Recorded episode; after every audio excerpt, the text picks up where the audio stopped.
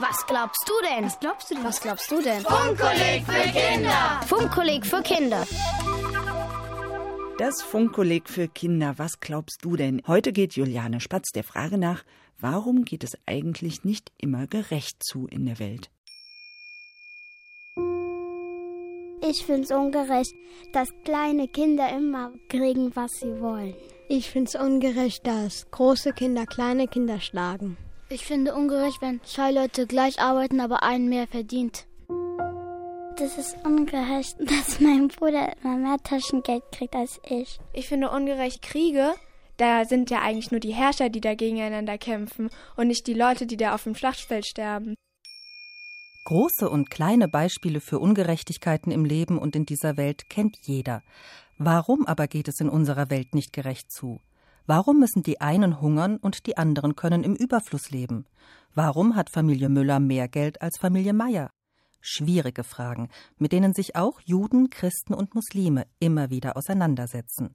Rabbiner Mendel Gurewitz von der jüdischen Gemeinde in Offenbach antwortet darauf so. In Judentum, wir glauben an das kommende Messias. Und wenn Messias kommt, wir wissen, dass dann wird eine Welt mit Gerechtigkeit sein. Das heißt, eine perfekte Welt, wo die Leute leben im Frieden eine miteinander. Und jeder, wie es steht in der Bibel, jeder kann leben unter seinem Baum, mit seinem Essen und alles, was er braucht, hat er dann dabei. Ein schönes Bild, aber eben eines, das nicht in unserem jetzigen Leben Platz hat, sondern für Juden dann, wenn ihr Messias da ist, der Erlöser, der Retter der Welt. Auch Christen beschäftigt die Frage nach Gerechtigkeit. Pfarrerin Christiane Esser-Kapp. Es kann gar nicht gerecht in dieser Welt zugehen, denn wenn es gerecht wäre, dann wären wir im Paradies. Das sind wir aber nicht. Der Bibel zufolge hat Gott die Menschen aus dem Paradies vertrieben, weil sie in Gestalt von Adam und Eva die Frucht vom verbotenen Baum der Erkenntnis gegessen haben. Dafür aber haben sie etwas anderes bekommen. Wer der Gott hat den Menschen ihren eigenen Willen gegeben, also sind sie selber für sich verantwortlich. Natürlich könnte man sagen, ja, der sollte doch helfen, aber der Mensch ist für sich selbst verantwortlich, also sollte er diese Verantwortung halt auch erfüllen. Sagt die zwölfjährige Clara. Dieser eigene freie Wille ist für Juden, Christen und Muslime gleichermaßen wichtig und spielt in ihrem Glauben an den einen Gott eine ganz zentrale Rolle. Rabbiner Mendel Gurewitz. Wir können gut tun, wir können auch schlecht tun. Das hat uns Gott gegeben. Er hat uns diese Kraft gegeben. Stellen Sie sich vor, dass wir haben jetzt diesen Wahl nicht. Dann es wird eine langweilige Welt. Vielleicht das langweilige Welt ist, wenn Messias kommt. Noch jetzt, Gott hat uns die Wahl gegeben. Guck mal, du kannst jetzt das tun oder das. So steht im Bibel, du sollst dich auswählen, das richtige Weg. Nur du hast auch den anderen Weg, du kannst auch was anderes tun. Menschen sind für ihre Entscheidungen und Handlungen selbst verantwortlich. Doch immer wieder handeln sie auch ungerecht, treffen Entscheidungen, die die einen bevorteilen und die anderen benachteiligen. Manch Gläubiger mag da fragen, warum lässt Gott das zu, wo er doch als so allmächtig beschrieben wird? Naja, es ist immer ganz einfach, wenn ich weiß, wer es verbockt hat, dann kann ich den auch beschimpfen. Ja, und wenn der Gott ja ein Gerechter ist, und dann hat er auch für Gerechtigkeit zu sorgen. Das hieße doch aber, dass wir als Menschen an Gottes Fäden hingen und Marionetten werden und wenn er die linke Strippe zieht, dann geht die linke Hand hoch und wenn er die rechte Strippe zieht, dann wackelt das rechte Bein. So wollte ich nicht leben. Ich will nicht Marionette sein. Ich freue mich über die Freiheit, die ich habe und auch die Freiheit meiner Entscheidung und auch die Freiheit meines Gewissens. Meint die Pfarrerin Christiane Esser-Kapp. Muslime sprechen hierbei vom Urgewissen, weiß der Frankfurter Islamtheologe Selçuk Doruer. Das Urgewissen im Menschen ist von Gott erschaffen und wenn er nach diesem Urgewissen strebt und handelt, dann wird es Gerechtigkeit geben können. Und wenn er nach seinen Trieben folgt, zum Beispiel das Streben nach Macht, das Streben nach Reichtum, dann ist er auf einem weniger guten Weg. Wir als Menschen durch unsere Begabung der Vernunft sind damit verantwortlich, für die Dinge, die wir tun. Wir sind verantwortlich für unsere Gerechtigkeit. Nach jüdischem Verständnis ist es die Aufgabe des Menschen, die Welt für den Messias vorzubereiten. Das heißt, Messias kommt nicht jetzt so einfach, so plötzlich. Wir müssen was tun. Wir müssen in Hebräisch, das heißt Tikkun Olam, das Welt zu vorbereiten oder das Welt zu reparieren. Und dann die Belohnung kommt. Die Belohnung kommt, wann das Messias kommt. Noch wir müssen was tun jetzt dafür. Wir müssen probieren zu verstehen. Wenn ich habe was, muss ich der Zweite helfen. Wenn ich kann zum Beispiel A, B, C, D und der Zweite kann nicht A, B, C, D, muss ich mit ihm lernen A, B, C, D. Wenn ich kann schon A, B, C, D, E, muss ich weiter mit A, B, C, D, E weiter lernen und so weiter. Jeder hat die Möglichkeit, was zu tun. Sagt Rabbiner Mendel Gurewitz. So ähnlich sehen das auch die Christen, auch wenn ihr Messias in Gestalt von Jesus Christus schon gekommen ist. Wir haben einen klaren Auftrag. So sehe ich das als Pfarrerin, ja.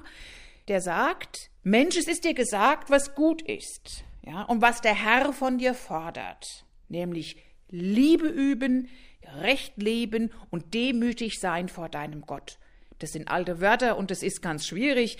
Was es für mich bedeutet, ist zu sagen, ich habe ein Gelände, von dem ich weiß, wo ich mich dranhangeln kann, was gut ist für das Leben. Und zwar das Leben in der Verbindung mit allen Leben in dieser Welt. Und nicht nur mit, was gut ist für mein Leben als Christiane, sondern was ist gut für mein Leben und für das meiner Freundin oder meiner Familie und für den größeren Kreis. Und, und so kann man das durch die ganze Welt hindurchspannen. Immer zu fragen, was ist denn auch für den anderen gut? Und wenn wir dieser Frage nachgeben und ein bisschen klarer gucken, glaube ich, geht es auch ein bisschen gerechter zu in der Welt.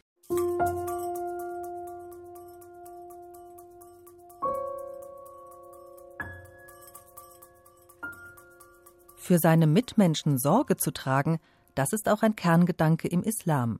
Selçuk Doroer. Unser Prophet Mohammed sagt in einem Spruch: Jeder von euch ist ein Hirte und jeder ist verantwortlich für seine Herde, sprich für sein soziales Umfeld. Das kann die Familie sein, das können die Nachbarn sein, das können aber auch Schulkameraden sein, das können Lehrer sein, das kann jeder sein im sozialen eigenen Umfeld.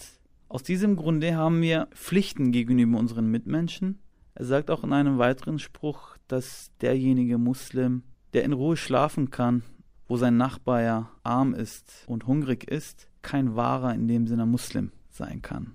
Deshalb gehört zu den fünf Säulen im Islam, also den wichtigsten Regeln und Pflichten im muslimischen Glauben, auch die Almosensteuer. Jeder Muslim, der überdurchschnittlichem Eigentum besitzt, das ist auch von Land zu Land anders, entrichtet 2,5 Prozent an Pflichtabgaben.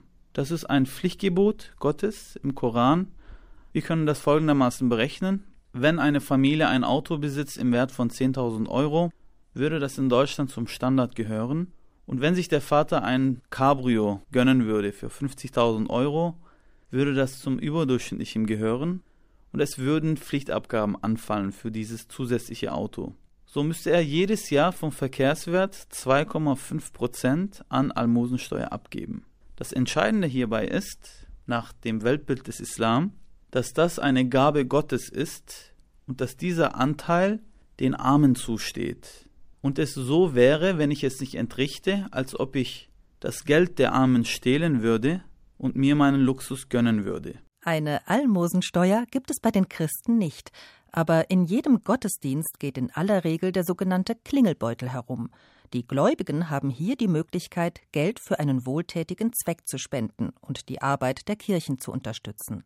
Clara findet das gut. Ich finde, das erleichtert vielen Leuten dieses Spenden, weil manche Leute möchten was spenden, wissen aber nicht wo. Und vor allem hat es noch einen gemeinschaftlichen Gedanken, weil man halt als Gemeinschaft spendet und dann kommt auch viel mehr zusammen, als wenn man immer einzeln spendet.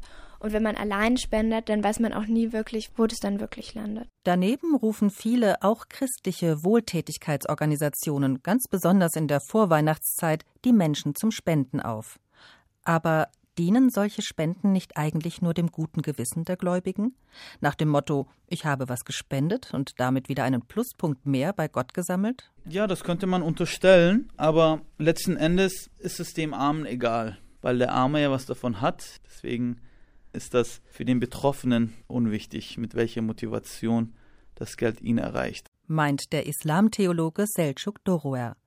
Auch im Judentum ist Wohltätigkeit ein wichtiger Teil des Glaubens. Wohltätigkeit oder Spende heißt in Hebräisch Tzedakah. Tzedakah in Hebräisch, die, die wörtliche Übersetzung ist Gerechtigkeit. Das heißt, wenn ich spende jeden Tag Geld, ich tue schon was. Nicht nur Geld, ich spende was. Ich tue nicht ein Gefallen, ich mache, was ist richtig. Auch eine Kleinigkeit, das ist schon gut. So ist das im Judentum. Wenn ich spende, ich mache, was ich sollte machen. Und das ist ein wichtiger Teil in der jüdischen Religion, diese Zedaka, diese Spende. Jeder von uns kann etwas tun. Unsere Klasse hat schon mal Weihnachten im Schuhkarton für arme Kinder gespendet. Da muss man so einen Schuhkarton sich besorgen und dann so Sachen kann man reintun. Für die Mädchen Haarspangen, Haargummis und für die Jungs einen kleinen Ball. Ich habe schon mal für arme Kinder in anderen Ländern ein bisschen Geld gespendet in der Drogerie. Da sind immer so Spendenkästchen und da tut man dann Geld rein. Ich habe mal so gespendet für so einen Hof, da sind so für verletzte Tiere, zum Beispiel für Pferde, die nicht mehr richtig reiten können und so, damit die nicht geschlachtet werden. Gerechtigkeit fängt aber oft schon im Kleinen an, bei jedem von uns zu Hause. Ich helfe auch meiner Mama immer beim Einkaufen, tue auch dem Papa im Garten helfen. Das ist dann echt gerechter für die Eltern auch, weil die tun ja dann für uns alles machen und wir können uns dann auch, wenn wir mithelfen, bei denen bedanken.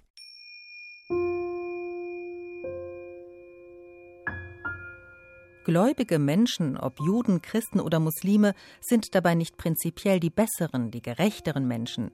Ihr Glaube kann für sie aber ein Wegweiser für mehr Gerechtigkeit in dieser Welt sein, sagt Pfarrerin Christiane Esser-Kapp. Wir bleiben Menschen.